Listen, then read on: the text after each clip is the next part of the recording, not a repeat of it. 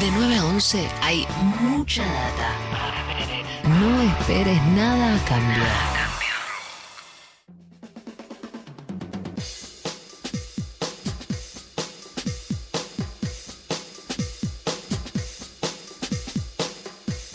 9 de la mañana, 21 minutos, 11 grados 2 en este momento en la ciudad de Buenos Aires. El New York Times, el periódico New York Times, publicó esta semana en su edición digital, en una nota con un título muy elogioso, eh, la siguiente, el siguiente título. Estas tres feministas están cambiando Argentina desde dentro, la Argentina desde dentro. Se refiere en esa nota a Elizabeth Gómez Alcorta, la ministra de la Mujer, los Géneros y la Diversidad, a Vilma Ibarra, secretaria legal y, técnica de la presidencia, y también a Mercedes de Alessandro, que es la directora nacional de Economía, Igualdad y Género del Ministerio de Economía, que está en línea con nosotros y le agradecemos que nos haya atendido este rato. Mercedes, ¿cómo estás? Soy Eddie Babenco acá con todo el equipo de Mucha Data Nacional Rock. ¿Cómo va eso? ¿Qué tal? Buenos días, todo bien por acá. Bueno, que te voy a preguntar esto primero porque apareció la nota y está bueno charlarlo. ¿Qué significa para vos este reconocimiento internacional, que no es el primero, eh, como mujer? Y para también qué significa para la Argentina, digo, en términos de la imagen que se construye de nuestro país en, en otros países en el mundo. Mira, a mí me pone muy contenta que, que, la verdad que el trabajo que venimos haciendo se, se vea, se, se proyecte y, que además también miren a la Argentina por, por cuestiones que antes también miran, el feminismo en la Argentina es algo que llama la atención hace tiempo, ¿no? Eh, ahora tenemos eh, el feminismo en el Estado también, eh, que, que, es una cosa novedosa e interesante porque es un desafío ver que de todas esas demandas que veníamos transitando en las calles, el Dina Menos, el, bueno, el año pasado conquistamos el derecho a al aborto legal, seguro y gratuito, pero, pero hay un montón de desafíos que vienen de las calles y que hoy estamos transitando en el Estado y, bueno, viendo cómo lo podemos transformar también para que dé respuesta a estas cuestiones que no necesariamente las herramientas que tenés a disposición en el Estado te permiten trabajar y abordar determinados problemas, no te digo, por ejemplo, los datos, simplemente, ¿no? Eh, muchas veces eh, cuesta conseguir, nos cuesta a nosotras conseguir datos que nos pinten bien cuáles son las desigualdades de género. Entonces ya desde ahí en adelante, si no tenés los datos, no tenés el diagnóstico, si no tenés el diagnóstico, difícil que diseñes una política para abordar el problema y, ahí, o para monitorear, para medirlo, etcétera, ¿no? Entonces, eh, a mí me pone muy contenta que se note que se vea y bueno, en términos personales, eh, a mi papá seguro que también le pone y ya debe tener impreso y, debe estar paseándose por la verdulería con el barbijo mostrando las fotos de la hija, Bueno, ya a esta altura debe tener la hijateca, ¿no? Como una, una biblioteca de las cosas donde aparece... No, pero vos te reís, pero mi papá vive en Misiones, ¿no? Y tipo el otro día me cuenta que, que un amigo de él le trajo de Córdoba un diario impreso que había salido yo en La Voz de Córdoba. no, Bueno, pero por supuesto que para él debe tener un valor eh, enorme, ¿no? A veces por ahí vos no te das cuenta, ¿no? Uno en, la vorágine de su vida, ¿no? No se da cuenta de las cosas que, está haciendo a veces o del valor de esas cosas. No sé si, pensás en eso a veces, pero es muy común que pase eso. Uno está tratando de resolver los, problemas, los quilombos que vienen, atendiendo a todas sus responsabilidades, llevando a cabo también una idea, un proyecto de vida que tiene que ver con un compromiso, ¿no? Y entonces en el marco de todo eso, por ahí hay un montón de cosas que son importantes y a las que por ahí no, no, no, le damos tanto valor. Está bueno, está bueno lo que hace tu papá. Sí. Digo, más allá del chiste de lo de mi viejo, sí me gusta la idea, no sé, mi sobrinito viene en Rosario y me vino a visitar este fin de semana y me contó que hay algunas amigas que, que me leen y cosas por el estilo de 16, 17 años. Y eso sí me gusta. Porque yo cuando tenía 16, 17 años no tenía muchas mujeres que, me sirvieran de referencia y que yo dijera quiero ser como ella cuando sea grande o me gusta lo que hace esta mina o mira esta mina hablando de economía o hablando de política. Y eso sí me parece lindo, me gusta y me pone muy contenta cuando mis sobrinitos de esta edad, eh, que tengo varios, ¿no? Me, me vienen con alguna cosa así o me dicen, ay, mi amiguita, y suben una foto conmigo que yo sé que es para cancelar con sus amiguitas. Eh, eso me gusta. Ahí, ahí sí porque porque creo que es la cuestión del role model, ¿no? Yo cuando era chica no tenía muchas mujeres eh, y la mayor parte de las mujeres con las que yo me crié alrededor eran unas madrazas y eran unas jugadoras de toda la cancha, pero en el ámbito del hogar, eh, no en el ámbito del debate político y económico.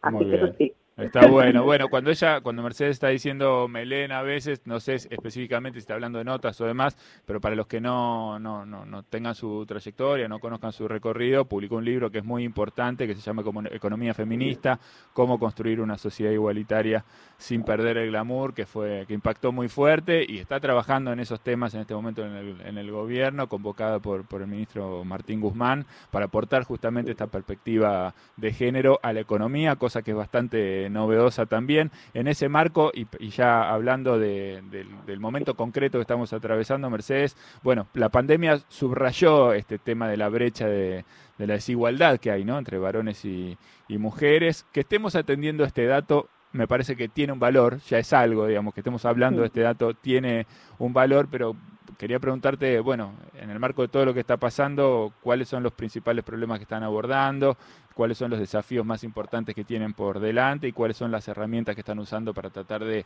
equilibrar justamente esta problemática. Sí, tal como decís, eh, la pandemia impactó más sobre todas las personas que viven en situación precaria, ¿no? Que tienen mayores obstáculos para acceder a la vivienda, a la infraestructura, a la tecnología, al agua potable, a un trabajo formal y en todos esos seis poblaciones las mujeres están solo representadas, ¿no? Es decir, que esto, digamos, si lo miras con perspectiva de género, las brechas son mayores. Eh, nosotras encontramos, eh, siguiendo los datos del empleo y de la dinámica laboral, que las mujeres hoy en Argentina retrocedieron dos décadas en su participación en el mercado laboral. Y gran parte de ese retroceso se debe a la cuestión de los cuidados. Cuando hablo de los cuidados, digo, lavar, planchar, cocinar, cuidar a los chicos y a las chicas de chiquitos, a, los adultos mayores, a las personas con discapacidad. Ese tema en la pandemia se, eh, se volvió mucho más difícil porque pensé que las estrategias de los hogares son, son muy diversas, ¿no? Eh, una parte del cuidado de los niños se resuelve a partir de la escuela, que si bien un espacio de cuidado, termina funcionando como un espacio de cuidado también. Eh, las escuelas estuvieron cerradas gran parte del tiempo en, el, en todo el país. Bueno, hay un conflicto abierto con respecto a esto en capital federal y el, el AMBA, ¿no? Eh, pero además de eso también, quizás en una familia hacía que venga la abuela o la tía o venía a cuidar el primo, ¿no? Y todo eso, hay quien te ayudaba, hay quien te da una mano en la familia, también se restringió por las medidas de, de circulación y también porque hay personas que son de riesgo y que no pueden estar viviendo y cuidando niños eh, familiares en cualquier momento. Entonces, todo esto de los cuidados recae asimétricamente sobre las mujeres. Esto para muchas mujeres ha sido un obstáculo gigantesco para sostener su empleo, para buscar empleo o para mejorar su rendimiento en el empleo y crecer, ¿no? Desarrollarse profesionalmente. Y esto era algo que ya venía previo a la pandemia y que la pandemia lo puso con más fuerza. Entonces ahí es donde está uno de los desafíos más grandes que nosotros encontramos, que tiene que ver con eh, resolver esto, que es un problema, como decía, estructural, resolverlo en el contexto de la pandemia, que es mucho más difícil todavía, y además conseguir y, y, armar las herramientas en el Estado, porque digo, como, como decíamos al principio, eso es algo que viene del feminismo de las calles, pero en el Estado no necesariamente tenemos estructuras de funcionamiento y herramientas técnicas, eh, burocráticas y, de todas las formas que, necesitamos para resolver. Y ahí sí, eh, la creación del Ministerio de las Mujeres, del área de Economía, Igualdad y Género del Ministerio de Economía, de áreas de género y diversos ministerios y organismos, está generando una transformación institucional que yo entiendo que nos permite hoy dar unos pasos un poco más grandes de los que hubiésemos podido hace un par de años y mm, perfilarnos, digamos, a que podamos ir resolviendo estos baches y, transitando hacia un esquema en que, que podamos eh, tener una, una, mejor situación, digamos, ¿no? que podamos cerrar esta brecha de desigualdad. Bien, estoy en línea con nuestro compañero Juan Manuel Carr, que estoy seguro de que quiere preguntarte también, Mercedes. Sí, hola Juanma, ¿cómo estás? Te mando un abrazo grande. sí, te pregunto sobre el, espacio de mujeres gobernando, cómo se para dentro de lo que es eh, el gobierno del Frente de Todos, cuál es la coordinación que tienen, porque además eh, entiendo que, eh, bueno, Cecilia Nicolini y Carla Bisotti están con el tema vacunas. Vos presentaste por primera vez en la historia de la Argentina un presupuesto con perspectiva de género, el Ministerio de Hacienda y vos particularmente eh, tuviste influencia en eso. ¿Cómo, cómo es eh, la dinámica de trabajo del espacio Mujeres Gobernando? La verdad que el espacio Mujeres Gobernando es espectacular. A mí que a mí me, me, o sea, yo no, no, sé cómo sería gestionar y menos en pandemia sin ese espacio. Eh, físicamente es un grupo de chat, ¿no? físicamente es un grupo de chat en el que somos 256 funcionarias del Poder Ejecutivo Nacional, en el que están, bueno, Cecilia Nicolini, León Mirada, Carla Bisotti, Vilma Ibarra, Elisa de Gómez Alporta, bueno, un montón de mujeres que ocupan lugares y espacios relevantes. Eh, y la verdad que es eh, a las mujeres nos cuesta mucho llegar a cargos jerárquicos, ¿no? De hecho, solamente tres ministras mujeres, Bisotti, eh, Gómez Alporta y Sabina Félix. Eh, y entonces nosotras teníamos que generar también una estrategia para tener una mayor participación en la toma de decisiones, en, algunas mesas de discusión. Es un tema que cuesta mucho, ustedes verán las fotos de, bueno de, las presentaciones, lanzamientos de política, eso en general son mayoritariamente con varones. Entonces, para nosotros también tener este espacio es un espacio que nos permite tener estrategias de participación, de debate, poder llevar adelante políticas que entendemos que son centrales para cambiar un poco la situación, no solo de las mujeres, sino de la sociedad, porque las feministas no es que estamos con una cuestión de hacemos política para mujeres. Cuando Carla y Cecilia consiguen vacunas, consiguen para todo el país, no, no consiguen vacunas solo para las mujeres, ¿no? Eh, es, es una concepción un poco de que hay desigualdades, de que tenemos que abordar esas desigualdades y que hay muchos caminos para hacer. Pero no es un espacio específicamente de género de mujeres gobernando, sino más bien de gestión y de entender que las mujeres hemos tenido históricamente bastantes obstáculos para acceder a espacios de poder de manera masiva, es decir, hay, por supuesto, mujeres con mucho poder y con mucha capacidad, bueno, Cristina Fernández Kirchner, nuestra vicepresidenta, ¿no? Un ejemplo clarísimo, pero no masivamente. Creo que eh, no sé, hoy miramos gobernadoras mujeres, hay dos en todo el país. Intendentas eh, son el 11% más o menos mujeres. En, la, en, el, en Buenos Aires, en la provincia de Buenos Aires son seis mujeres eh, intendentas en 135 municipios. Entonces, es clara la, la, la, la, minoría de las mujeres gobernando y por eso tener este espacio nos permite tener una estrategia y una agenda en común, que eso es lo más interesante también Dice, no es que estás sola vos peleando contra, contra los molinos de viento y tratando de generar herramientas de gestión, sino que sos muchas.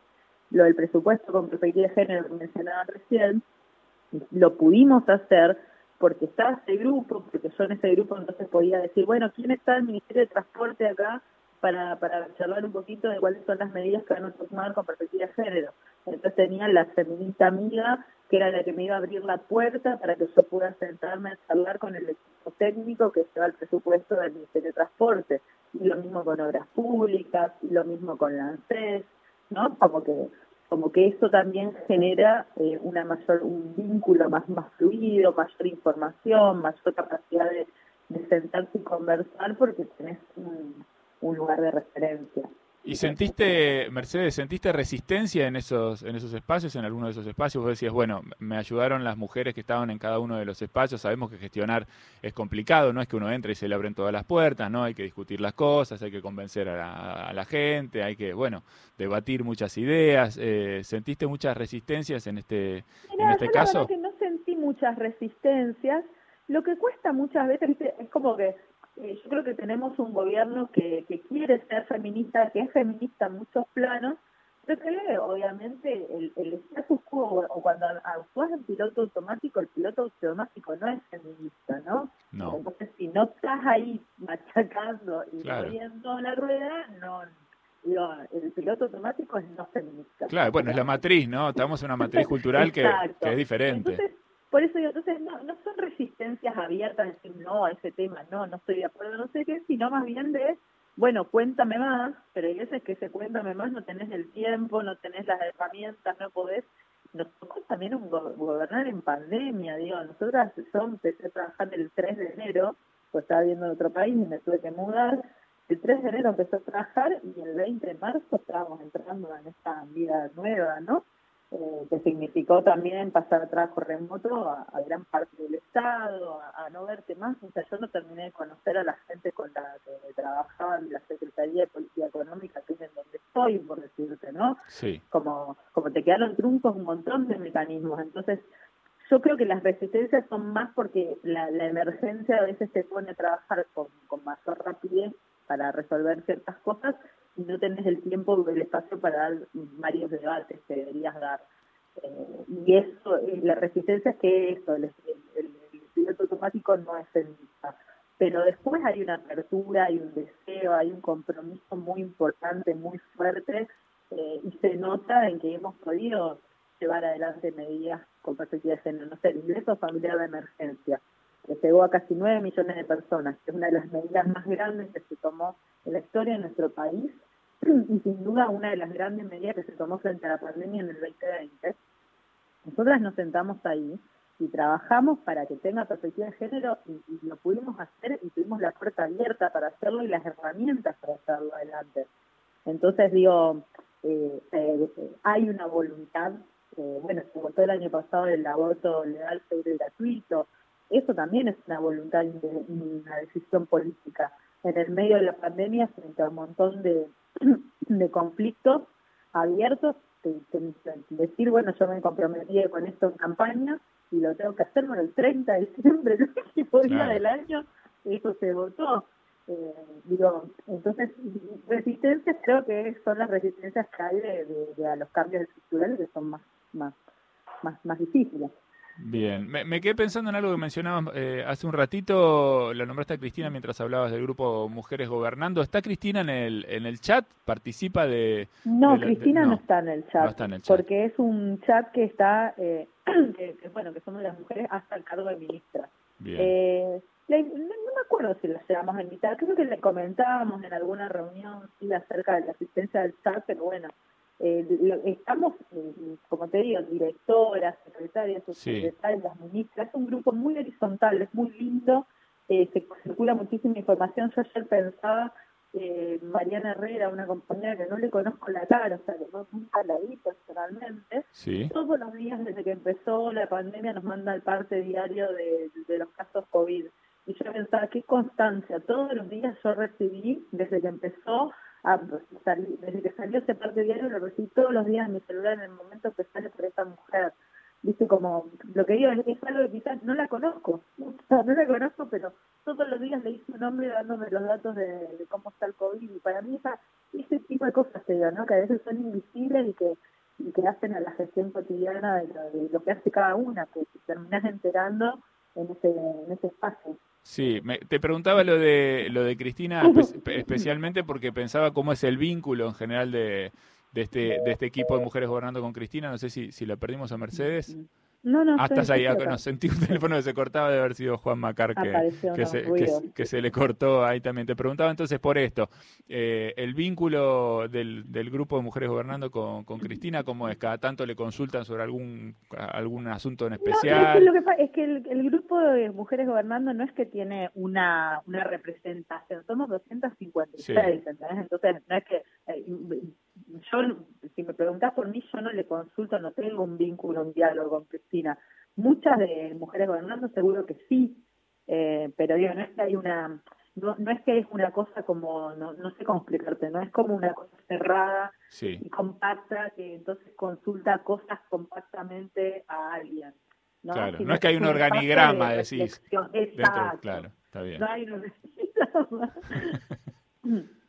Bien, perfecto, muy bien. Bueno, Mercedes, queríamos eh, saludarte, saludar esta también, ¿no? Este, este momento de, trabajo que estás que estás teniendo, que estás llevando adelante, que hayas venido a bueno a traer tu experiencia acá y aportar tu, tu mirada, me parece que es muy saludable con todo este equipo de mujeres fantásticas que están también formando parte del gobierno. Ojalá que, que esto se termine pronto, que la pandemia se termine pronto y que bueno se puedan encarar problemáticas nuevas que no tengan que ver con ¿no? las consecuencias consecuencias solamente de, de, la pandemia que son muy duras. Ojalá eh, que sí, que tengamos la posibilidad de, de construir esa sociedad que creemos, de tener menor, mejores posibilidades para, para, para, todo, para toda la gente, ¿no? nada, vamos a tener seguramente consecuencias eh, que ni nos esperamos de todo lo que estamos viviendo. Así que nosotros venimos trabajando mucho para cerrar estas brechas de desigualdad porque la pandemia las, amplificó a niveles inéditos y tenemos que trabajar fuerte para esto. Así que en eso estamos, estamos eh, con, con, con, torciendo y trabajando con las herramientas para cerrar brechas de desigualdad en general. Y, y la perspectiva de género tiene que ver con que hoy mayoritariamente las personas más vulnerables son mujeres, ¿no? Pero entendemos que, es un trabajo social en general, no solamente con las mujeres. Completamente. Mercedes, te mandamos un beso grande, muchas gracias por, por este rato con nosotros, por atendernos y seguimos conversando. Gracias, hasta luego, que tengan lindo día. Un beso. Mercedes de Alessandro, directora nacional de Economía, Igualdad y Género, una personalidad clave dentro de la agenda feminista del gobierno, pasando hoy por mucha data. Mucha data.